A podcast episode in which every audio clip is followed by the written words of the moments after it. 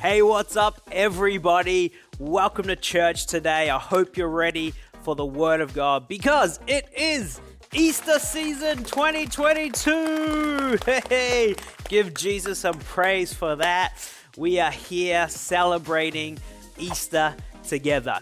Now, of course, next week is Easter Sunday, and uh, but today we're talking about something very powerful, very important to our faith as believers in Jesus. So, the title for this message today is It is Finished the Power of the Cross. Um, you know, all around the world, the cross is, is a symbol uh, that many people, even people that aren't Christians or don't know about Jesus um, know represents Christianity. And I even remember when I first came to Japan in 2009, March the 3rd. Um, not that you needed to know that, but uh, that's when I came. And uh, I came here with a vision to, to share Jesus with the wonderful people here in Japan, to share the power of the cross because it changed my life so incredibly. And I heard that many people in Japan had yet to even hear about the good news of Jesus. And I also heard that there was less than 1% of people in Japan uh, as believers in Jesus. And but I remember when I came to Japan, I thought, hmm, that might be a bit wrong because so many people, this was 2009 by the way, so many people uh, were wearing crosses around their necks and had big crosses on their t shirts. And I thought, oh, I think there's maybe more Christians here than, uh, than originally reported. But uh, obviously, that was just uh, some influence from the West, probably in Europe. And, and it was it just became a fashion thing here, which, which it can be in many parts of the world. But there's a reason why the cross is such a powerful symbol to believers in Jesus because the cross is, is the crucifixion, which was a tool that the Romans used to um, punish and kill criminals on. So it's not something that you would normally turn into jewelry or wear around your neck or put on a t shirt. But to us believers in Jesus, and hopefully to you today, it can mean so much more than that because the cross represents God's great love that He has for you. I want to read a scripture. It's in the Bible, which is where all scripture is, in 1 John chapter 3, verse 16. And it says, We know what real love is because Jesus gave up his life for us. So we ought to also give up our lives for our brothers and sisters. You see, Jesus, the Son of God, he came down to earth and he died on the cross for you and for me. And it's this great expression of the perfect love, the incredible love that God has for us. But you might, you might be thinking, well, why did Jesus need to die? Um, why did Jesus need to do something that was so painful, so horrific as being killed on a cross? Uh, how is that showing us the love of God? Now, that is a great question, and I want to share one scripture that can maybe help us understand this a bit more. Um, but firstly, let me just say that when God created you, when God created us, He created us with love, with, with a great plan, with great purposes. He had the best desires for your life.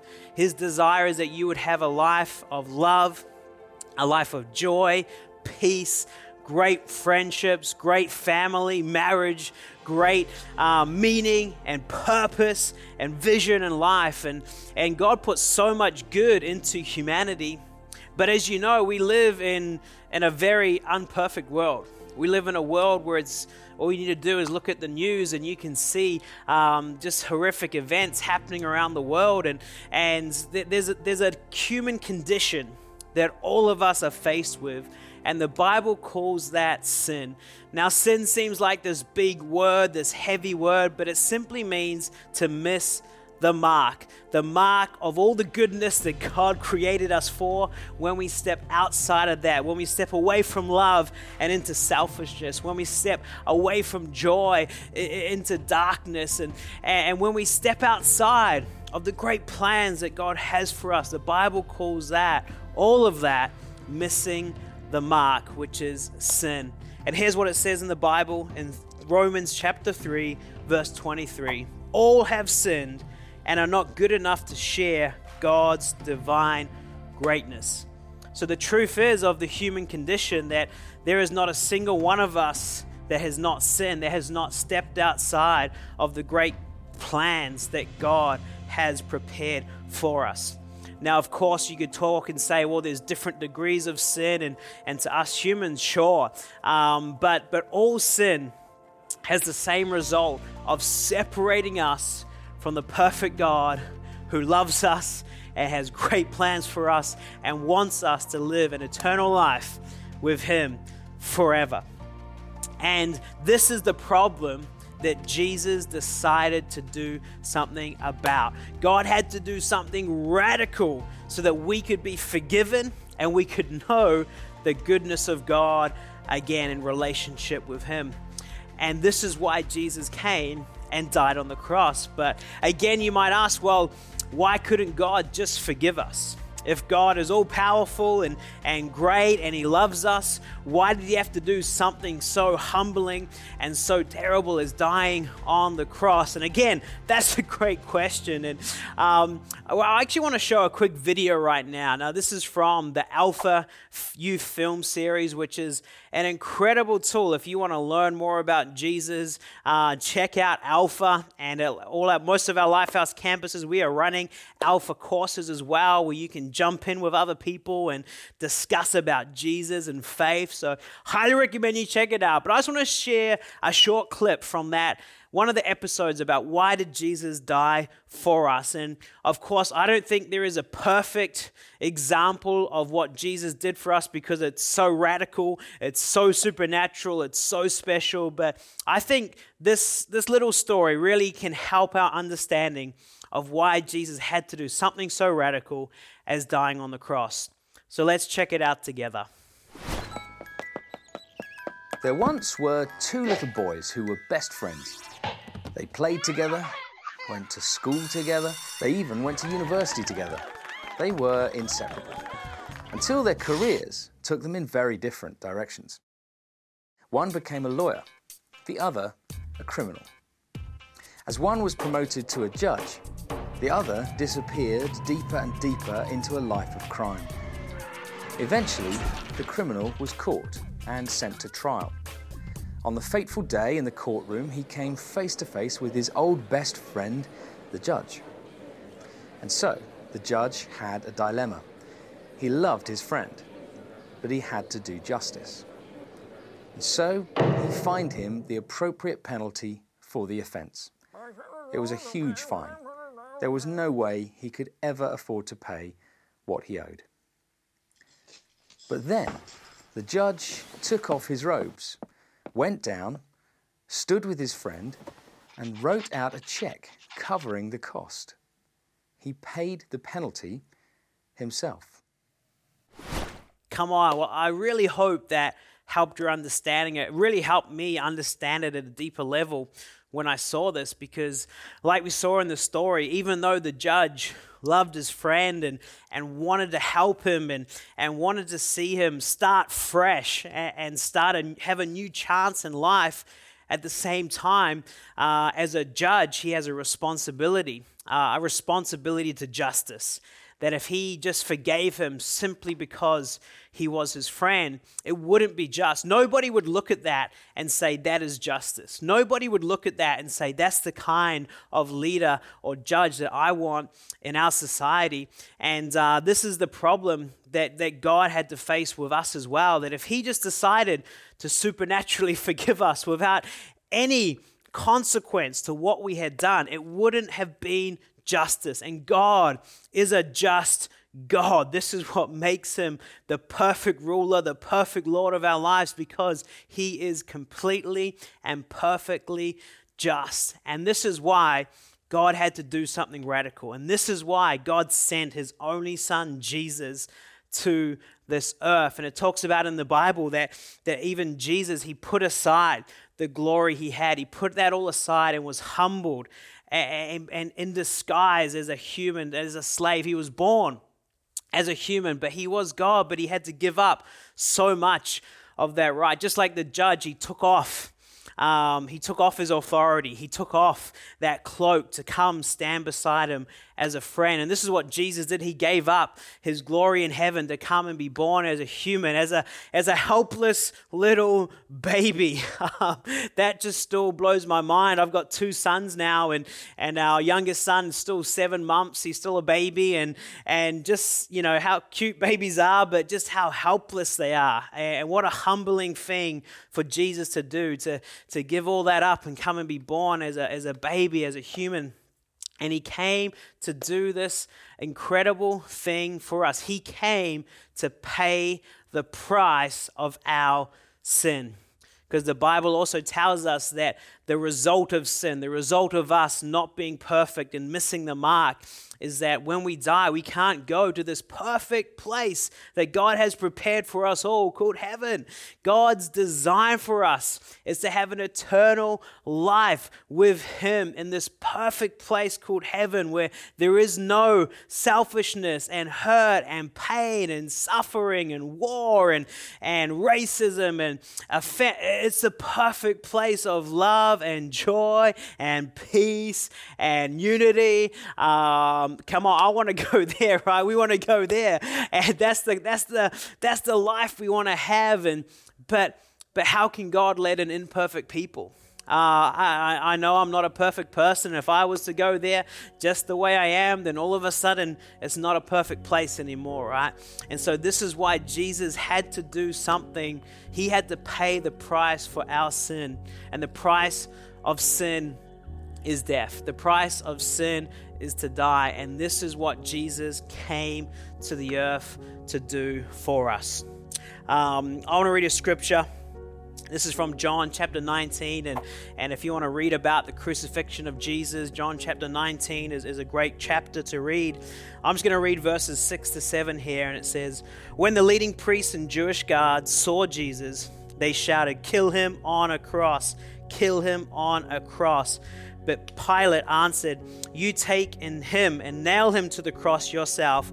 I find nothing I can charge him with. The Jewish leaders answered, We have the law that says he must die because he said he is the Son of God. And, and this is a really important scripture for us because this shows us that Jesus truly was innocent.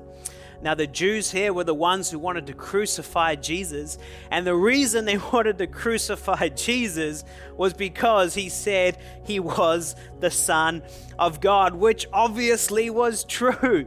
Jesus lived the perfect life. He never once missed the mark. He never once had an off day where he took it out on someone or was selfish, or he lived the perfect life that we cannot live that we can never hope to live.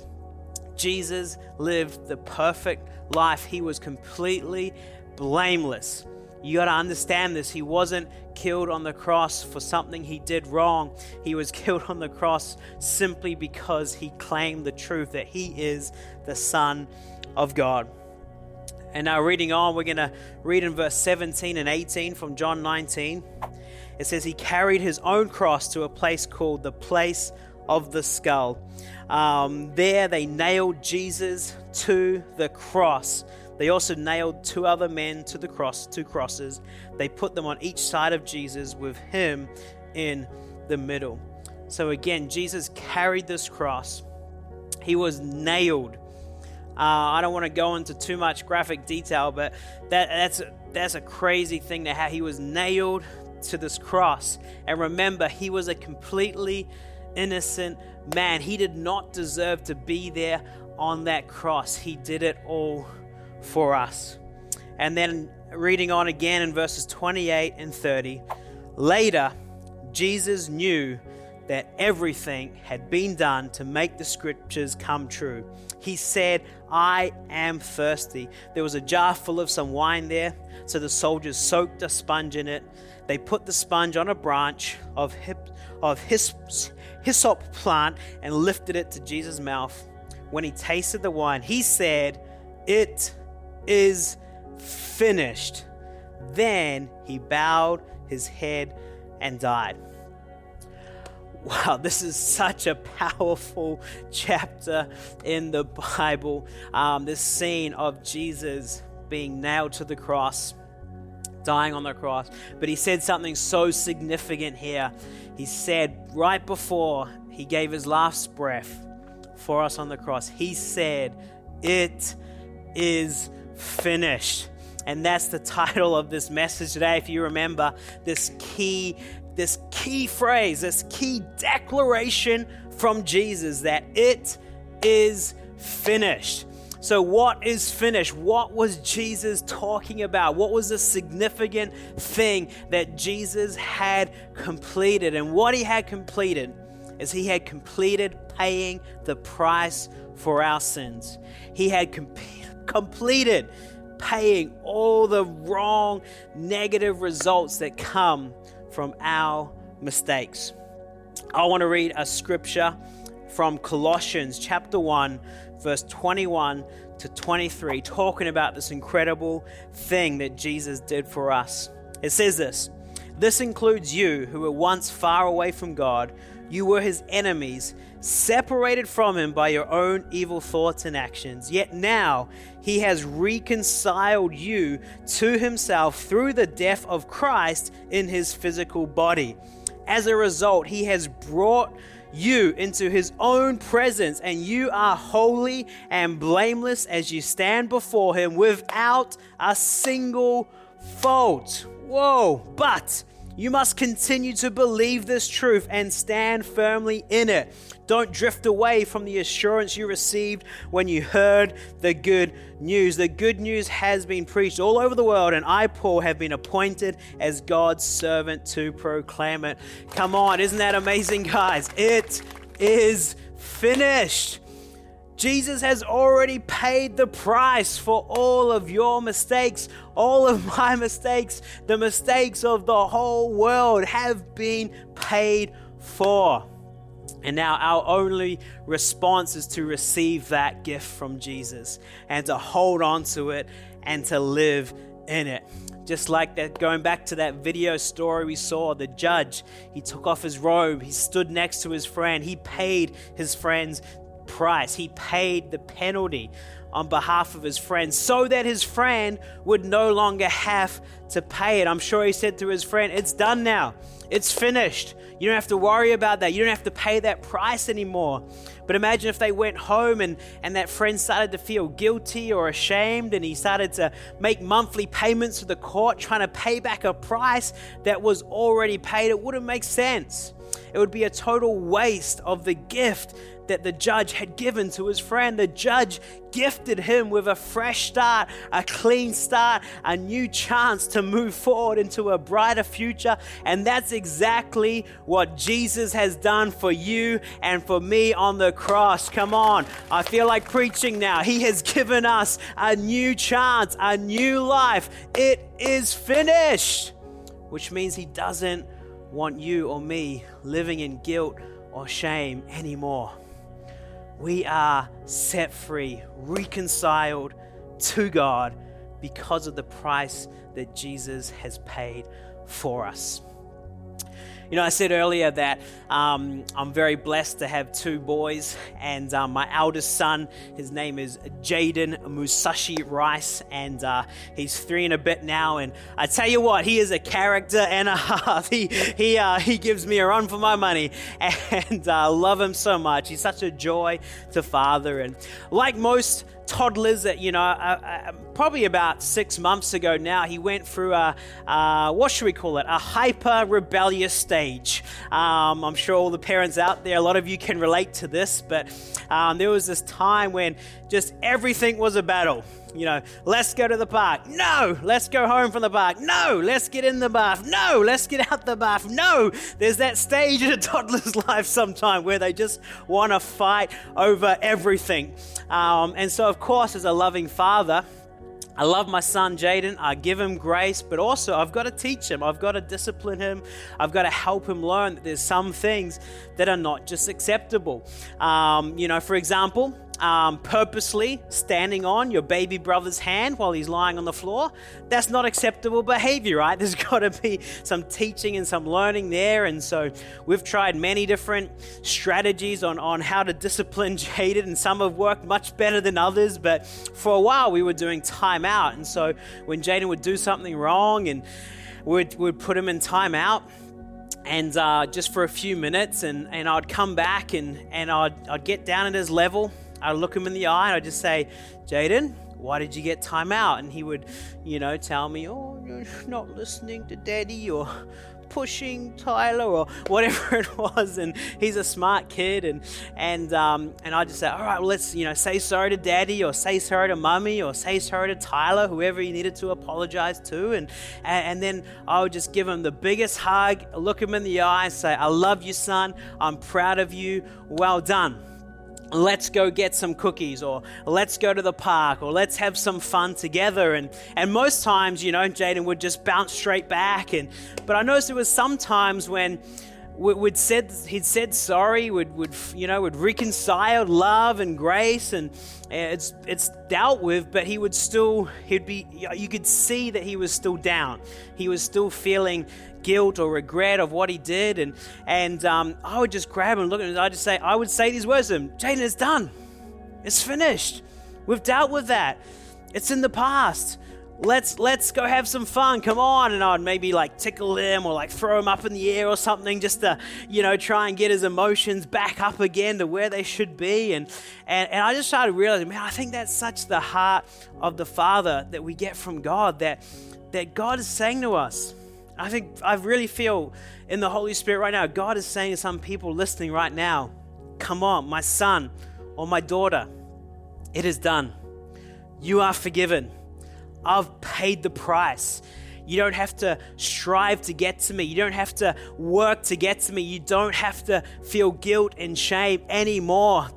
When I see you, I see you as forgiven. I see you as holy and set apart and blameless. Not a single fault. I just see the child that I created and I love. Come on, let's let's have some dinner. Let's relax. Come, let's come into my presence again. And, and I just pray this Easter time, if you do already know Jesus, like, like it says in Colossians, let us stand firmly in this truth. Let's hold on to this truth that we are forgiven. It is done. We are reconciled to God. We're not working to get to God. We are living in the grace and the presence of the loving Father, and He is continuing to lead us into a better future with Him leading our lives. And if you don't know Jesus yet, in just a moment, we're going to pray and give you an opportunity to receive Jesus into your life because Jesus died for you too. But of course, we know the great news. Spoiler alert Jesus didn't just die, right? On the third day, he rose back to life. He is a living, powerful God today. That's where the power of forgiveness comes with. Jesus didn't just die, but he rose back to life. And don't worry, next week we're going to talk about the power of the resurrection. Um, so I won't get into that too much, but let me just say the Bible says if anyone chooses to believe in Jesus, that they will be saved. If you simply choose to believe this message today, that Jesus came for you too, that He died for you too, He rose for you too, and if you choose to believe that, you can be set free, you can be reconciled to God, you can come to know God yourself today. So, right now, if you can do so safely, close your eyes. If it's not safe, if you're driving or walking or something, keep your eyes open. But I'd love to pray right now. Firstly, I just want to pray for, for all the believers listening to this, um, anyone that you already know Jesus. Let's just let us pray that we would hold firmly to this message and and also just just to mention as well like it says let us be carriers of this message let us not keep this message to ourselves but let us be proclaimers of this message. Let us share this message to the people around us too. Let's pray. Jesus, we thank you so much for all that you did on the cross for me, for everybody. And right now, Jesus, we're choosing again to hold firm to your message that we are reconciled to you, that we are forgiven, that we are living in grace. We are living in forgiveness. Let us never let go of that truth. And today, again, we just choose to praise you, Jesus, to thank you, Jesus, to worship you, Jesus. Thank you that you did all of that for me. And let us be able to share this great message of hope and love to people around us. Let us share the love of the cross, this message that it is finished to all of those around us. Empower us in your mighty name, we pray. Amen. Amen. Come on. But come on, if you don't know Jesus yet, this is your time. This is your moment right now. I'm going to count down from three, and I'm going to say now. And in your heart, choose to believe. Choose to believe this message of Jesus today, and you can know God for yourself in your own life. Are you ready? Three, two, one. Now. Just right now, say yes to Jesus. Come on. God, I thank you for every person making that decision right now. I just pray as they open their hearts to you, Jesus, you would just fill them with your incredible love, grace. Forgive them, Jesus. Set them free. Fill them with all of your goodness. And we thank you, Jesus, that from today you are with them, leading them into the great future that you have for them. In Jesus' name we pray. Everybody said together, Amen. Come on, guys. Well, it is finished. And this message is finished too. So I hope you're blessed. Hope you've been encouraged and lifted by this. God is with you. Be blessed, and we'll see you guys soon.